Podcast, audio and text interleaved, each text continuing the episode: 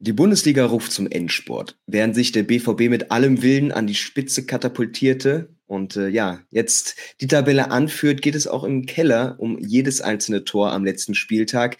Die vielen offenen Fragen rund um den letzten Spieltag will ich jetzt mit äh, Tobias Escher versuchen zu beantworten und damit erstmal einen guten Morgen dir. Guten Morgen, hallo. Und gleich mal zum Start die Frage, ist das denn vielleicht die spannendste oder auch ja, die ereignisreichste Saison in der Bundesliga seit vielen Jahren? Ne, es ist ja einfach, wenn man das rein faktisch anguckt. Wir hatten in den letzten zehn Jahren exakt einmal den Fall, dass es am letzten Spieltag um noch was ging. Und da mhm. war es dann nach drei Minuten egal, weil die Bayern da in Führung gegangen sind. Und da war es auch nicht wirklich zu erwarten, dass die Bayern das letzte Spiel noch äh, verlieren. Und jetzt haben wir wirklich mal einen Spieltag, wo es in der Meisterschaft wirklich am letzten Spieltag noch um alles geht, wo selbst ein Unentschieden für den BVB nicht reichen könnte, um Meister zu werden. Wir haben im Tabellenmittelfeld den Fall, dass auch über Europa es nochmal für viele Teams um viel geht und auch im Tabellenkeller ist nichts entschieden. So, dass tatsächlich jetzt mal zum ersten Mal wirklich seit auch wieder vielen, vielen Jahren in jedem Spiel am letzten Spieltag irgendwas auf dem Spiel steht. Also für eine der beiden Mannschaften geht es in jedem Spiel um etwas. Und das zeigt schon, dass das ein ganz, ganz besonders spannender letzter Spieltag wird. Ja, du wählst es Bereich, äh, bereits in jeder Region der Tabelle geht's rund und wir fangen einfach mal oben an und schauen uns mal an, was uns am letzten Spieltag erwartet. Wir haben den BVB an eins. Das hätten sich die Dortmund-Fans wahrscheinlich auch lange nicht träumen können, dass sie da in der Position sich wiederfinden. Aber die Bayern haben es so ein bisschen verspielt natürlich. Ähm, was erwartet uns da in den Spielen, wenn wir uns anschauen, okay, ähm, Bayern gegen Köln, äh, in Köln, das wird unangenehm. Dortmund gegen Mainz, die vielleicht so ein bisschen zuletzt geschwächelt haben. Was, was denkst du dazu, diesen beiden Spielen? Äh, sind das erstmal Siege und äh, wo könnte vielleicht eine Mannschaft stolpern? Also wenn man jetzt das rein rational betrachtet, Dortmund ist in diesem Jahr so heimstark. Die haben die letzten Heimspiele alle dominiert, haben ihre Gegner auch demontiert. Mainz kommt jetzt aus so einer kleinen Krise, haben zuletzt nicht gewinnen können, haben zuletzt halt eben diese Europa- Plätze aus den Augen verloren und haben jetzt auch gar nicht mehr die Chance, noch großartig in dieses Rennen um Europa einzugreifen. Also dementsprechend, erstmal auf dem Papier, spricht da alles für Dortmund. Aber man weiß natürlich auch, dass wenn es um so um alles geht, da kann nochmal andere Faktoren entscheidend werden. Da kann es dann passieren, dass Dortmund eben nicht diese zündende Idee hat, um das defensive 5-3-2 der Mainzer zu knacken, dass dann eben es lange 0-0 steht und irgendwann Dortmund nervös wird. Das sind ja alles Möglichkeiten. Aber genauso eben auch bei Köln gegen Bayern. Da kann man auch genauso über dasselbe sprechen.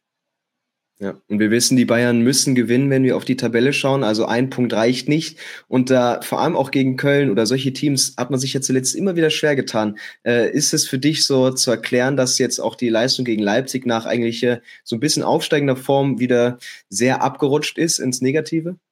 Ja, gegen Leipzig, das ist eigentlich sehr schwer zu erklären, weil man da ja eigentlich eine gute erste Halbzeit gespielt hat. Also man hat ja in der ersten Halbzeit wirklich diese Dominanz reingebracht nach so 10, 15 wackeligen Minuten, hat dann immer wieder es geschafft, über Flügelkombinationen eben vor das Tor zu gelangen, hat er dann auch die Möglichkeiten.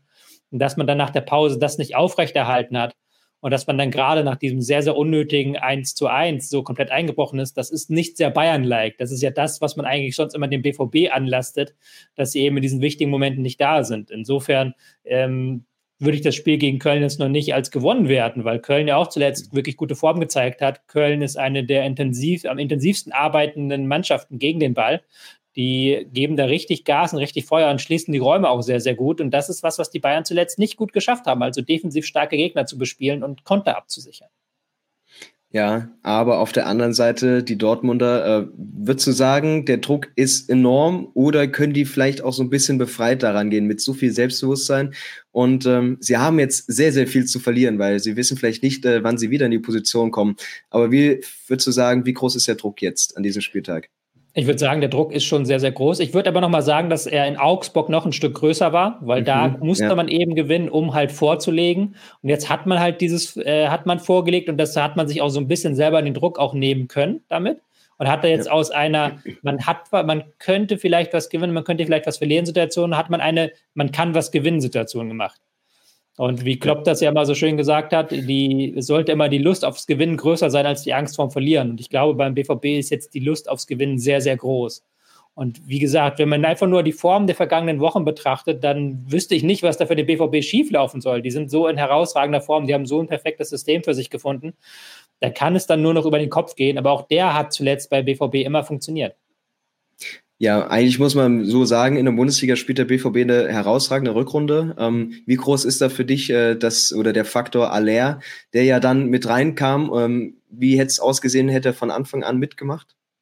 Ja, das werden wir leider nie erfahren und das wäre natürlich auch schön für ihn und für den ganzen Verein gewesen, wenn er von Anfang an hätte mitwirken können.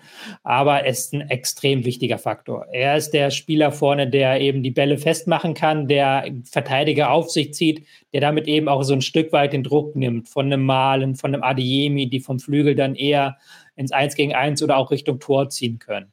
Und er hat auch nochmal eine neue Konsequenz im Strafraum mitgebracht, eben die dem BVB in der Hinrunde gefehlt hat man hat sehr stark in der Hinrunde gemerkt, dass Terzic versucht hat, sein System so zu basteln, als wäre Haller da, aber Modest ist eben kein Haller-Ersatz, auch ähm, Mukoko ist kein Haller-Ersatz, man braucht halt diesen Spielertyp vorne drin.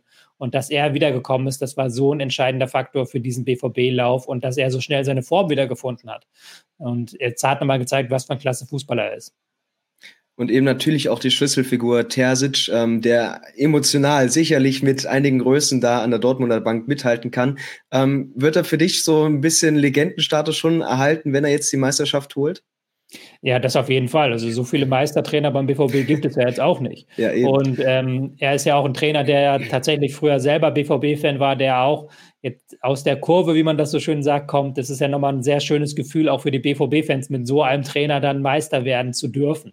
Und ähm, er hat in dieser Rückrunde es wirklich geschafft, ein System zu basteln, wo alle Einzelspieler ihr ganzes Können abrufen. Und das ist ja auch seine große Stärke. Das hat er auch schon bei seinem ersten Halbjahr in Dortmund geschafft, eben diese Einzelkönner in ein System zu machen, was nicht immer perfekt ist, aber was eben perfekt auf die Stärken der Einzelspieler abgerufen ist hat in der Hinrunde noch gesehen, wenn das nicht der Fall ist, wenn er da so improvisieren muss, das ist nicht seine Stärke, das ist nicht das, was Terzic besonders gut kann. Da gibt es bessere Trainer, aber jetzt mit diesem perfekten System, mit allen Spielern fit, da hat er schon was sehr, sehr Rundes gebaut, was in dieser herausragenden Rückrunde gemündet hat.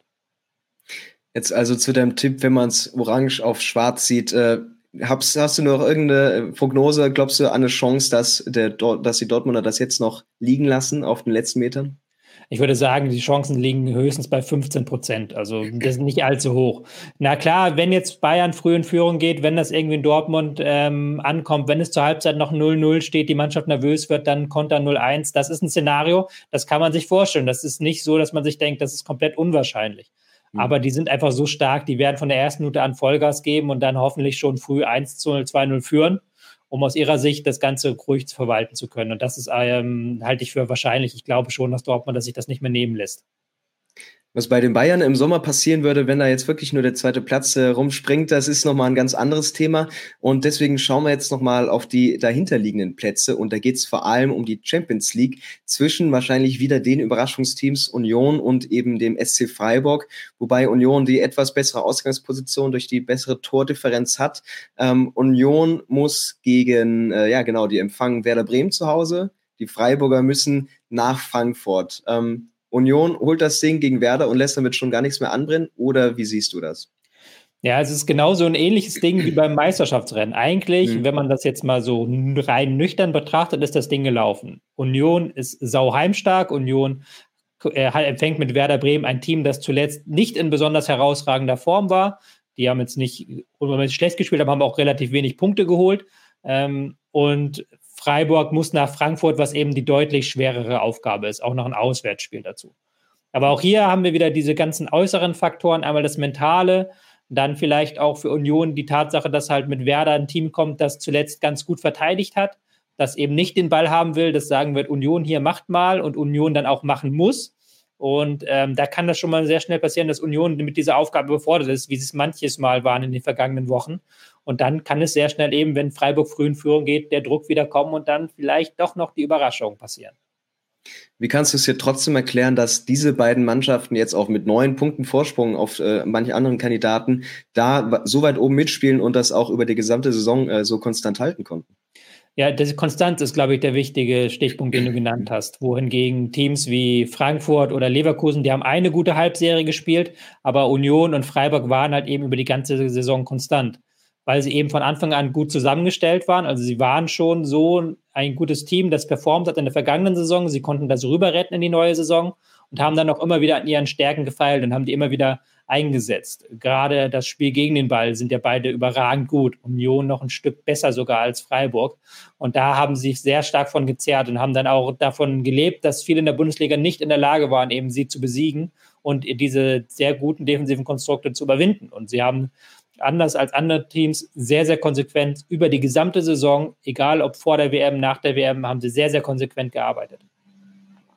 Also auch hier wieder meine Frage an dich. Ähm, macht's Union einfach sofort klar und bleibt so, wie es ist? Oder kann Freiburg doch die Riesensensation schaffen und äh, nächstes Jahr Königsklasse spielen? Ja, ich halte es sogar noch für wahrscheinlicher, dass Freiburg eben Union überholt, als dass Bayern Dortmund überholt. Weil eben Union da, wenn sie es nicht relativ früh schaffen und Werder da wirklich ein gutes Spiel macht und gut verteidigt, dass es dann sehr zäh wird. Und ähm, Frankfurt ist auch eine Mannschaft, die jetzt natürlich, ähm, klar, Pokalfinale vor der Nase, aber die werden jetzt auch nicht alles da geben. Da kann schon mal so ein 3-0, 4-0, 5-0 Sieg für Freiburg rausspringen, wenn die es gut machen, wenn die einen guten Tag erwischen. Und dann kann mhm. plötzlich wieder das Torverhältnis interessant werden. Also da sehe ich durchaus noch Wege, aber auch hier sehe ich wieder ähm, Union favorisiert, so 70-30, würde ich sagen. Und immerhin ist der fünfte Platz ja auch dann eben für diese Europa League Quali ähm, schon berechtigt. Ähm, da brauchen sich beide Teams also wenig Sorgen machen. Es wird nächstes Jahr europäisch. Ähm, bei den drei dahinter äh, wird's finde ich, alle europäisch, ähm, denn da sind Teams mit Leverkusen, Wolfsburg und Frankfurt, die sich eigentlich ärgern müssen, dass man aus dieser Saison nicht mehr mitnimmt, weil es zwischenzeitlich eben gut war, aber dann auch an vielen Stellen nicht gereicht hat. Ähm, da ist Leverkusen in der Pole Position mit 50 Punkten, Tordifferenz von plus 11 und äh, ja, Leverkusen muss die unangenehme Aufgabe beim VfL Bochum wahrnehmen. Erstmal nur auf das Spiel geblickt. Ähm, das ist eine große Stolpergefahr, oder? Gerade äh, bei dem Anblick, äh, worum es für Bochum geht. Ja, äh, auswärts in Bochum ist nie leicht tatsächlich. Das ist ja auch die Stärke von Bochum, wie bei vielen Teams diese Saison, diese Heimstärke. Mhm. Die Ausgangslage hat natürlich für Leverkusen so einen kleinen Vorteil, weil Leverkusen ist jetzt auch eine Mannschaft, die ähm, nicht hurra nach vorne stürmt, sondern die aus einer stabilen Defensive heraus mit einem Aufbauspiel das versuchen, aber auch vor allen Dingen über Konter mit ihrem Tempo versuchen, hinter die Abwehr zu gelangen. Und wenn es dann eben lange 0-0 steht und wenn Bochum dann irgendwann aufgrund der Ergebnisse in den anderen Stadien ein bisschen kommen müsste, das würde Leverkusen sowas von brutal in die Karten spielen, würde Leverkusen das Ding wahrscheinlich gewinnen. Aber sie müssen natürlich aufpassen, dass sie eben daraus kein äh, Hurra, alles nach vorne Spiel machen, die Leverkusener, sondern dass sie die Ruhe bewahren, auch äh, Bochum mal ein bisschen laufen lassen, um dann eben in der zweiten Halbzeit ähm, die entscheidenden Schläge setzen zu können. Und das traue ich aber Leverkusen durchaus zu.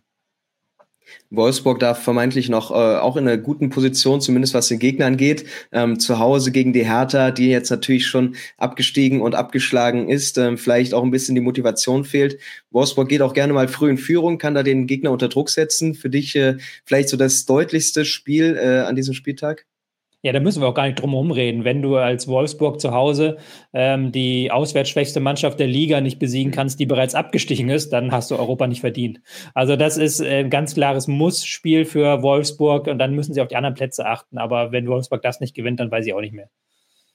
Ja, und interessant wird es natürlich auch mit Frankfurt, die ja im äh, Pokalfinale stehen und das dann immer um diesen siebten Platz geht. Das heißt, wenn die gewinnen sollten, Wolfsburg ähm, zum Beispiel verlieren, ähm, dann ist auch für Frankfurt noch alles drin und trotzdem, äh, wir hatten es gemeint, gegen die Freiburger vielleicht nicht die ganz große Motivation und dass man, äh, oder vielleicht nicht die ganz große Anstrengung und dass man sich eher aufs Pokalfinale fokussiert. Meinst du das? Ja, das ist eine sehr gute Frage, weil eigentlich so rein logisch solltest du es wahrscheinlich nicht machen, weil du eben, wie du gerade gesagt hast, du hast noch die Chance auf den siebten Platz, du hast auch noch die Chance mit einem guten Gefühl ins Pokalfinale zu gehen, wenn du eben dieses Spiel gewinnst. Aber du hast natürlich auch gemerkt, dass die Mannschaft sehr stark auf den Zahnfleisch ging in den vergangenen Wochen. Die haben sehr, sehr viele Spiele gemacht in den vergangenen zwei Jahren, wenn man das zusammenrechnet. Hm. Die haben ähm, auch sehr lange spielen müssen. Da waren sehr viele Spieler, die keine Pausen bekommen haben. Bin ich sehr gespannt, wie die mit der Startaufstellung umgehen, wie was Glasner da macht, ob er da jetzt wirklich alles gibt. Ähm, wie die Mannschaft das danach auf dem Platz umsetzt auch. Und Freiburg ist ja auch immer so ein unangenehmer, bissiger Gegner. Also da bin ich sehr, sehr gespannt, wie Frankfurt das angeht.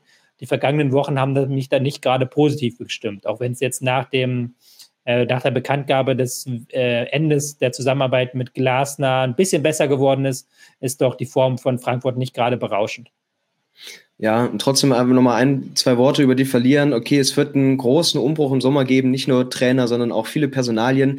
Ähm, würde so eine Saison ohne Europapokal der Mannschaft mal gut tun, um wieder ein bisschen mehr zu formen, mehr im Rhythmus zu bleiben? Oder würdest du schon sagen, okay, die brauchen irgendwie diesen Wettbewerb, um zumindest eigentlich über die schwachen äh, Bundesliga-Abschnitte immer so ein bisschen hinwegzutäuschen? Ja, also da, da gibt es ja immer zwei Seiten. Du kannst einerseits natürlich das Positiv dann ins Positive sehen, sagen, ja klar, diese Mannschaft hat in den vergangenen zwei Jahren mehr Spiele gemacht als jede andere Mannschaft in Deutschland. Mhm. Diese Mannschaft ähm, hat auch da sehr, sehr viel emotionale Körner immer gelassen und dass man vielleicht mal ein Jahr lang sich auf diesen Bundesliga-Wettbewerb konzentrieren kann.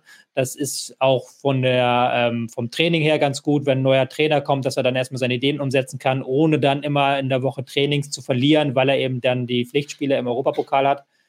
Andererseits, die Spieler wollen ja auch Europapokal spielen. Die Spieler sind ja auch nach Frankfurt gekommen, um eben Europapokal zu spielen. Du wirst sicherlich noch mehr finanzielle Abstriche machen müssen, wenn du eben nicht Europapokal spielst. Und dann fällt der Umbruch nochmal eine Stimme stärker aus, als wenn sie sich doch noch irgendwie Teufel komm raus für Europa oder Conference League qualifizieren. Insofern glaube ich schon, dass der Verein das schon noch braucht und auch noch haben möchte. Mhm ähm, die Con äh, Europa Conference League. Ähm, erst musst du dich ja qualifizieren noch weiter. Ähm, aber wie, wie schätzt so die Bundesliga, wie schätzen die Bundesligisten diesen Wettbewerb ein? Weil man hatte vielleicht gemeint, okay, da sind sehr viele Teams auch aus kleineren Ligen dabei. Das ist eigentlich eine ganz gute Chance, weit zu kommen und vielleicht auch mal was zu gewinnen. Aber ähm, da werden die deutschen Teams eigentlich auch jetzt äh, in den letzten zwei Jahren eher abgehängt. Äh, dann sind dann Teams aus anderen Ländern vorne mit dabei. Müsste nicht Leverkusen oder auch mal so ein Wolfsburg gerade da angreifen? Ja, eigentlich hätte ich das auch gedacht. So, eigentlich ist, ist das ja doch ein relativ simpler Weg, um jetzt nicht die Vereine, die da spielen, abzuschätzen. Aber das ist natürlich ein sehr viel simplerer Weg zu einem Titel als Europa oder Champions League.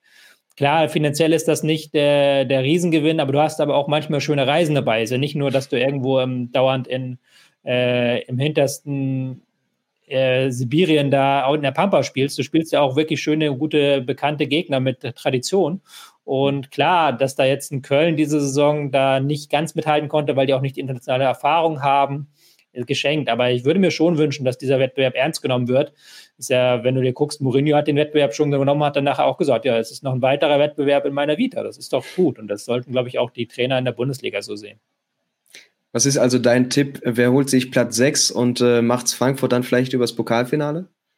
Ja, es ist kein spannender Tipp von mir. Ich glaube, das bleibt so, wie es ist. Leverkusen und Wolfsburg werden beide gewinnen, Frankfurt vielleicht nicht.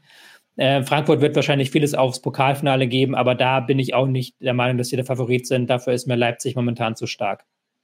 Ja, und bevor wir zum ganz großen Drama Verzeihung, im Keller kommen, ähm, wollen wir nochmal kurz aufs Mittelfeld schauen. Gibt es denn da eine Mannschaft, die dich vielleicht dieses Jahr überrascht hat oder auch enttäuscht, dass sie ja natürlich dann nur im Mittelfeld landen, sich eigentlich aus allem Spektakulären dieses Jahr, dieses Jahr rausgehalten haben? Naja, die große Enttäuschung ist sicherlich Borussia Mönchengladbach. Mhm die diese Saison keine Doppelbelastung hatten, die eigentlich alle Möglichkeiten hatten, um unter Farke eben sich weiterzuentwickeln. Man hat das immer in einzelnen Spielen gesehen, dass sie durchaus spielstark sind, dass sie durchaus das geforderte Ballbesitzspiel des Trainers umsetzen können. Aber das war immer so ein Schritt vorwärts, dann wieder zwei Schritte zurück. Und sie haben eben es nicht geschafft, sich weiterzuentwickeln, haben jetzt einen riesigen Umbruch vor sich, dadurch, dass sie jetzt so weit in der Tabelle abgeschlagen und mit Europa Enjoy all your favorite sports like never before at BetMGM. Sign up using code Buckeye and receive up to $1,500 back in bonus bets if you don't win your first bet. When you register with BetMGM, you'll get instant access to a variety of parlay selection features, live betting options, and the best daily promotions in the business. And with BetMGM at your fingertips, every play and every game matters more than ever. Place your money line prop, or parlay bets with the king of sportsbooks today. Sign up using code Buckeye and receive up to $1,500 back in bonus bets if you don't win your first bet. BetMGM and GameSense remind you to play responsibly. 21 plus and present in Ohio, subject to eligibility requirements. Rewards are non withdrawable bonus bets that expire in seven days. Gambling problem? Call 1 800 Gambler in partnership with MGM Northfield Park.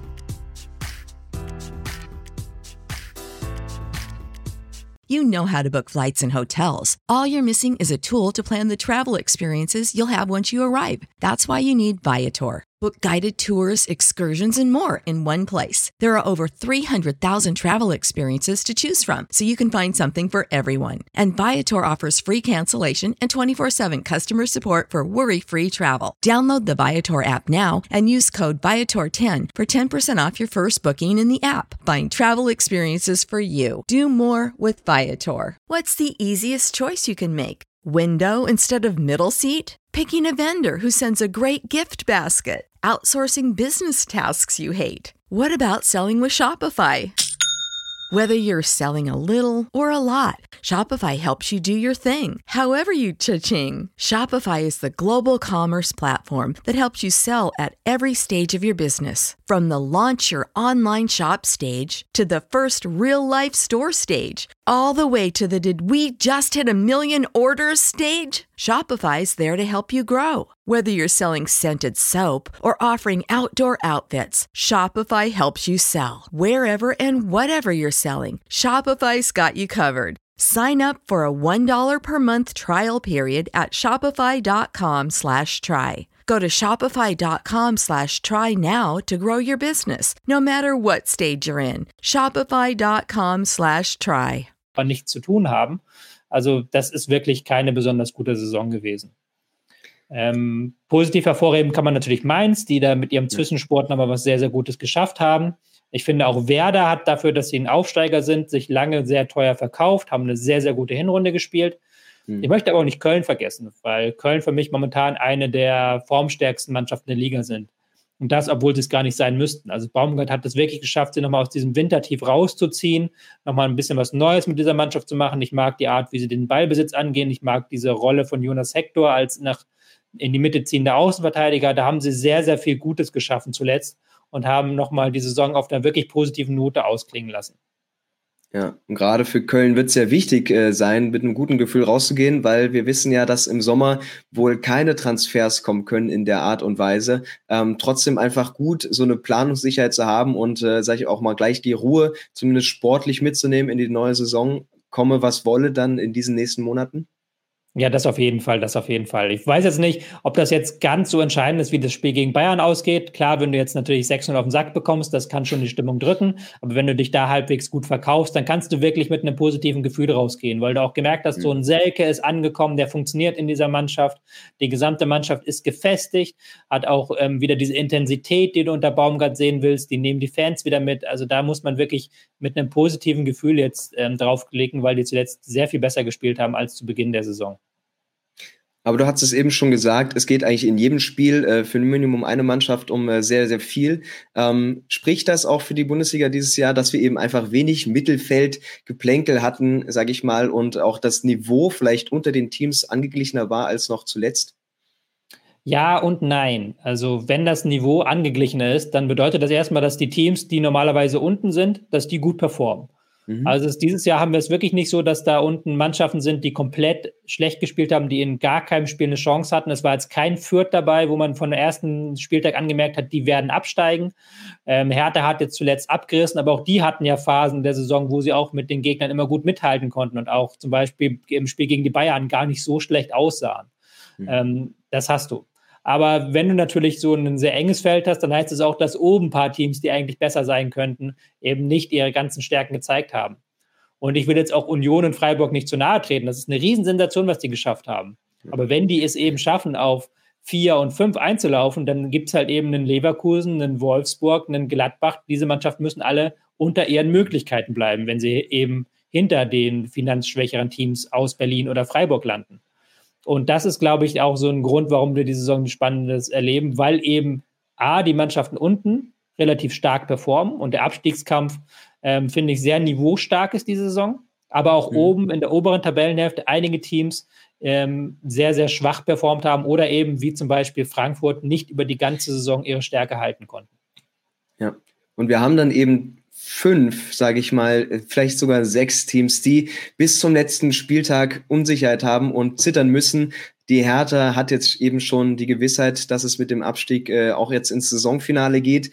Aber davor wird es richtig, richtig eng. Ähm, fangen wir einfach mal oben an. Okay, Hoffenheim hat theoretisch noch die Möglichkeit, in die Relegation abzurutschen. Da muss aber wirklich alles schieflaufen. Das ist eigentlich unmöglich. Also die sind gerettet. Trotzdem Hoffenheim für dich einfach auch eine Mannschaft, die dies Jahr nicht so performt hat, wie es auch der Kader einfach zulässt. Ja, das auf jeden Fall. Also ähm, ich finde, dass der, die Idee mit Breitenreiter irgendwie nicht aufgegangen ist. Man hatte zwar einen guten Saisonstart, aber danach hat man gemerkt, dass er mit seinem Latein am Ende ist, diese Mannschaft weiterzuentwickeln und dass zu dieser Mannschaft auch ein Spielstil, der sich sehr stark auf Konter fokussiert, auf eben Intensität, der passt einfach nicht. Das passt nicht zu diesem Verein, das passt nicht zu diesem Stadion. Das betritt man ja auch den Hoffenheimer nicht zu nahe. Das ist jetzt nicht das Umfeld, das am emotionalsten mit diesem Verein mitgeht. Da musst du eben anderen Spielstil machen und ich finde, dass das Matarazzo jetzt zuletzt sehr viel besser gemacht hat, aus dieser Mannschaft was rauszukitzeln. Ja. Und die sind natürlich klar sehr enttäuscht, aber jetzt zuletzt haben sie auch wieder die Form gefunden, ich kann mir auch vorstellen, dass sie gegen Stuttgart eben nicht aufstecken, sondern da auch alles geben, dass das ein ganz amüsantes Spielchen wird, weil beide Mannschaften ja durchaus Fußball spielen können und wollen. Mhm. Dazwischen liegt noch der FC Augsburg, wo man sich immer mal so fragt, okay, wie halten eigentlich die Klasse? Ähm, ich muss aber sagen, dass äh, mich Augsburg zumindest äh, über Teile die Saison schon positiv überrascht hat, einfach auch mal mit bisschen mehr Anspruch und auch eine, eine Mannschaft, die sich sehen lassen kann. Ähm, auch wenn es jetzt wahrscheinlich dieses Jahr reicht für den Klassenerhalt, weil auch Bochum und Stuttgart gewinnen müssen, ähm, wo dann zumindest nur die Relegation droht. Ähm, aber einfach, dass du dann äh, Schritt siehst in die richtige Richtung, dass da in den nächsten Jahren vielleicht ein bisschen mehr Souveränität auch noch reinkommt. Ja, es war aber auch immer so ein Schritt nach vorne und dann wieder ein Schritt zurück. Also es wurde immer dann teilweise Sachen ausprobiert. Es äh, hat sich auch so ein sehr ganz nettes System gefunden mit Meier, der so eine Mischung aus Rechtsverteidiger und Zehner spielt, was mhm. ganz kurios ist, aber auch relativ gut funktioniert. Da hat man dann immer wieder gute Ideen, auch im Spiel gegen den Ball. Aber dann gibt es immer wieder einen Schritt zurück, weil man merkt, okay, jetzt sind wieder Verletzungen da, jetzt fehlen wieder Schlüsselspieler, jetzt fehlt uns wieder Berisha vorne, jetzt fehlt wieder was im Mittelfeld. Und dann muss man immer wieder diese spielerischen Ansätze aufgeben und dann wieder sehr stark zu diesem Augsburg-Kampffußball zurückkehren. Und da gab es auch einige wirklich, wirklich grausame Spiele, zum Beispiel gegen den VfB Stuttgart. Das 1-1 war halt wirklich ein ganz grausames Fußballspiel, wie man es halt so auch ein Stück weit leider kennt von Augsburg. Und jetzt bin ich sehr gespannt, wenn man eine neue Saison hat, wenn dieser Kader auch so zusammenbleibt. Klar, ein paar Leihspieler müssen wieder weg, ein paar Spieler vielleicht auch verkauft werden. Aber da sind mhm. zum Beispiel mit einem Engels, der eine sehr, sehr starke Rückrunde gespielt hat, da sind wirklich einige Perlen drin, mit denen du auch ein bisschen mehr Fußball wagen kannst, ein bisschen mehr Ballbesitz auch wagen kannst. Bin ich gespannt, ob sie das in der kommenden Saison vielleicht machen. Auch wenn ich sie noch nicht ganz rausrechnen würde, die Chance, dass sie dann nach unten reinrutschen, ist ja durchaus gegeben. Bochum muss nur gewinnen. Ja, Stuttgart natürlich auch. Und äh, zu denen sagen wir noch mal ein bisschen mehr gegen Hoffenheim. Ähm, Hoffenheim hat weniger zu verlieren, das ist natürlich klar.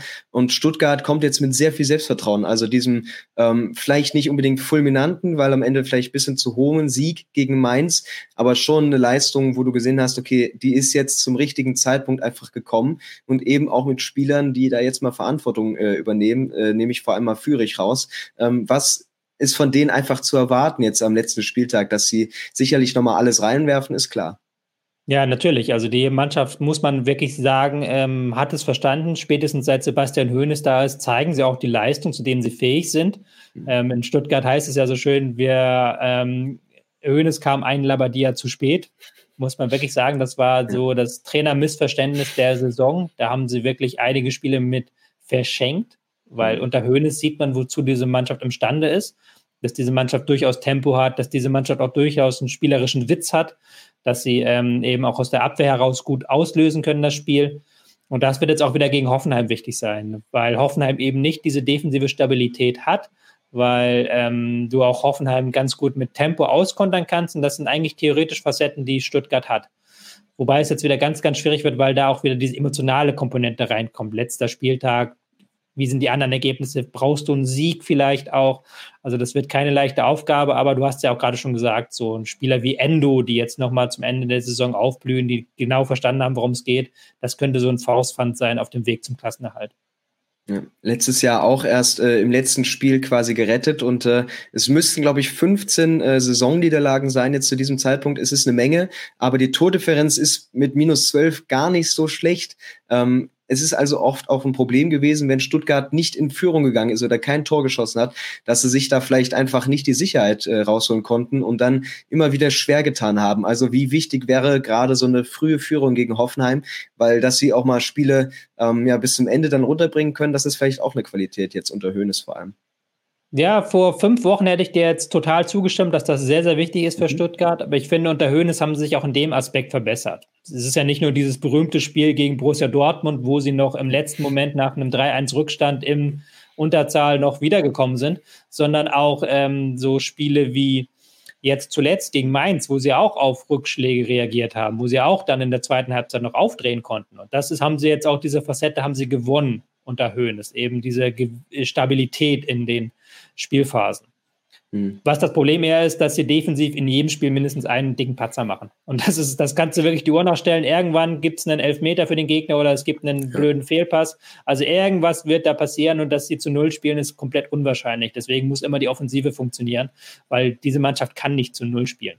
Und das ist noch, glaube ich, so ein Faktor, der jetzt gegen Hoffenheim wichtig wird, dass sie eben da diesen Patzer möglichst nicht zu früh machen oder auch nicht zu spät machen, sondern so, dass sie ihn noch ausgleichen können selbst bei einer Niederlage oder einem Unentschieden wäre noch alles okay, solange Bochum und Schalke nicht gewinnen, ähm, beziehungsweise unentschieden äh, spielen. Und dann schauen wir auf das erste Sorgenkind aus dem Pott. Also Bochum auch über viele Strecken der Saison, dass du gedacht hattest, ey, die können wirklich an das Bundesliga-Niveau der anderen Teams anknüpfen, haben äh, sehr interessante Spieler in ihren Reihen, aber auch dann wochenlang teilweise kaum Leistung gezeigt und dann auch äh, ja sich auch die Tordifferenz verbaut und alles äh, die Punkte liegen lassen. Ähm, jetzt mit diesem ganz schwierigen Heimspiel gegen Leverkusen, wo du weißt, wir dürfen uns eigentlich keinen einzigen Fehler erlauben, weil sonst wird das hier vielleicht sogar ganz dramatisch. Ja, also das ist jetzt ein sehr entscheidendes Spiel. Es ist ja erstmal positiver Bochum, dass sie dieses entscheidende Spiel haben. Also ich habe genauso wie viele andere auch geglaubt, dass Bochum als letzter absteigen wird, chancenlos in dieser Liga. Und dem ist ja nicht so. Die haben sich immer ihre mhm. Chancen gesucht und die haben ihre Chancen auch genutzt.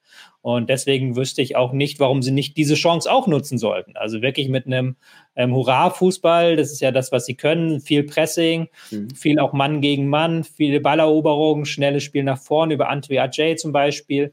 Das sind Möglichkeiten, die sie haben und die sie auch gegen Leverkusen suchen werden, auch wenn es eine ganz, ganz schwierige Aufgabe wird. Aber die Sensation ist möglich. Ja, die Fans werden natürlich auch wirklich alles reinwerfen und das ist ja auch immer ein großer äh, Puzzlestein, ein großer Faktor für die Bochumer Mannschaft.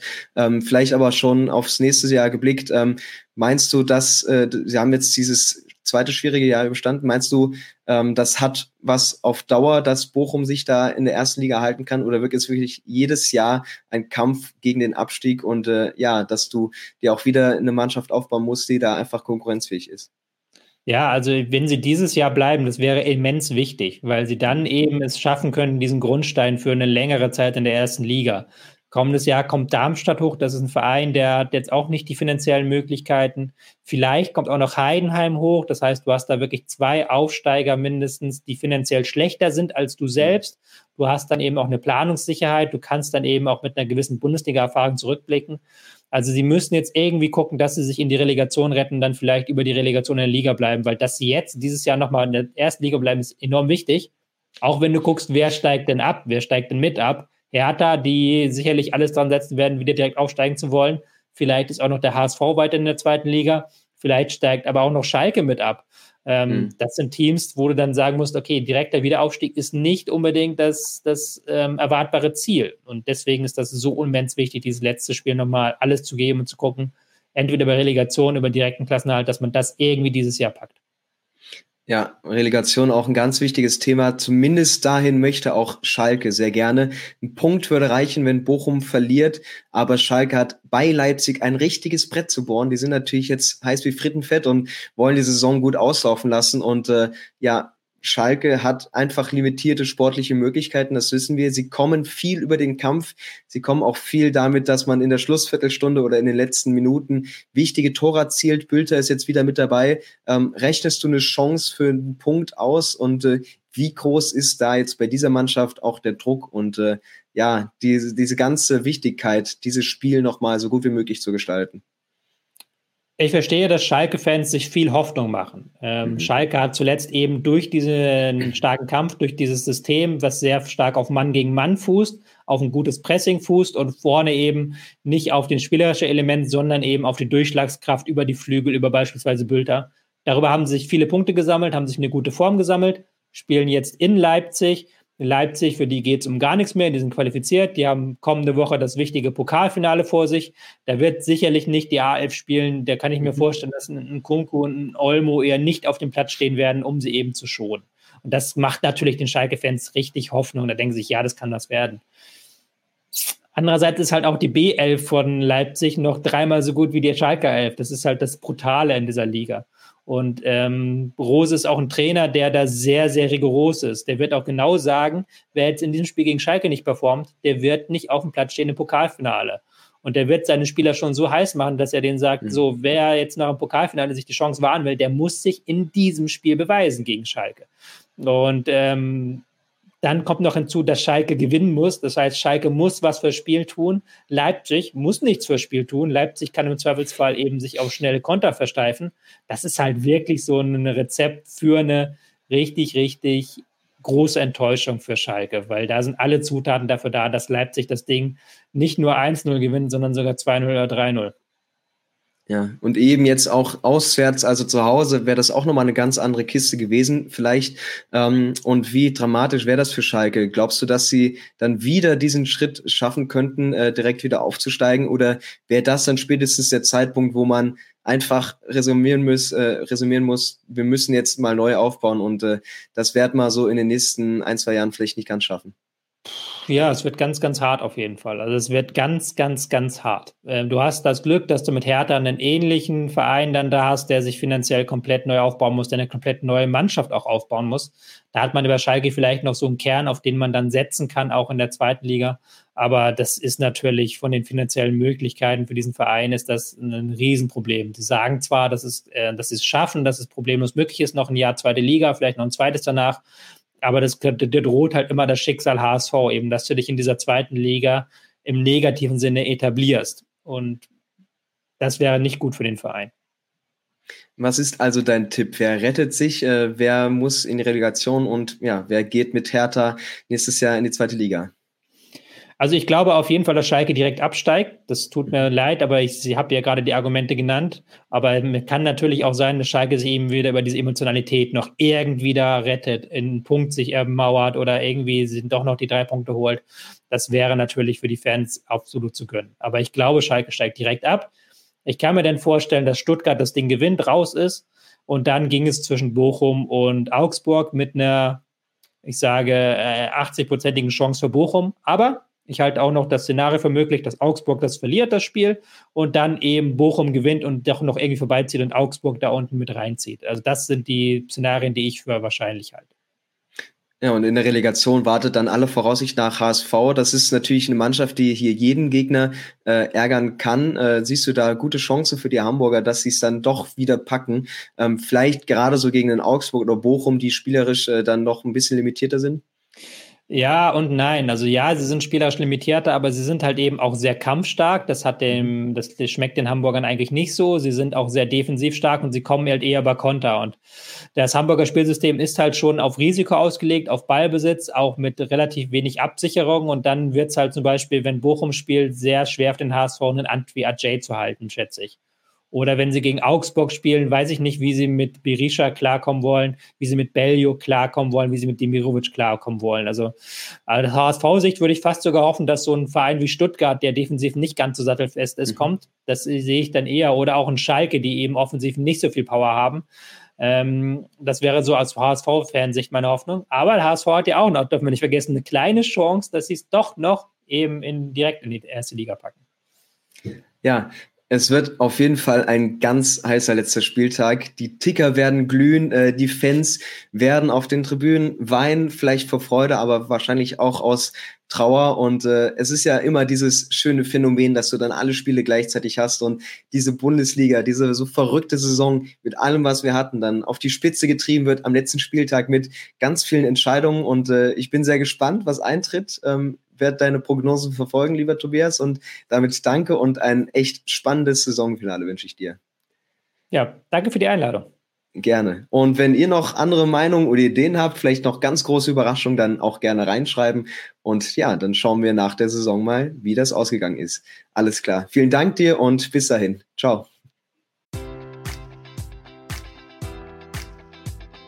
Enjoy all your favorite sports like never before at BetMGM. Sign up using code Buckeye and receive up to $1,500 back in bonus bets if you don't win your first bet. When you register with BetMGM, you'll get instant access to a variety of parlay selection features, live betting options, and the best daily promotions in the business. And with BetMGM at your fingertips, every play and every game matters more than ever. Place your money line prop, or parlay bets with the king of sportsbooks today. Sign up using code Buckeye and receive up to $1,500 back in bonus bets if you don't win your first bet. BetMGM and GameSense remind you to play responsibly. 21 plus and present in Ohio, subject to eligibility requirements. Rewards are non withdrawable bonus bets that expire in seven days. Gambling problem? Call 1 800 Gambler in partnership with MGM Northfield Park.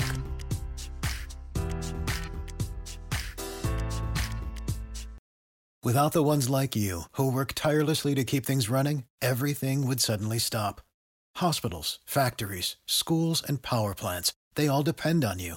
No matter the weather, emergency, or time of day, you're the ones who get it done. At Granger, we're here for you with professional grade industrial supplies. Count on real time product availability and fast delivery. Call clickgranger.com or just stop by.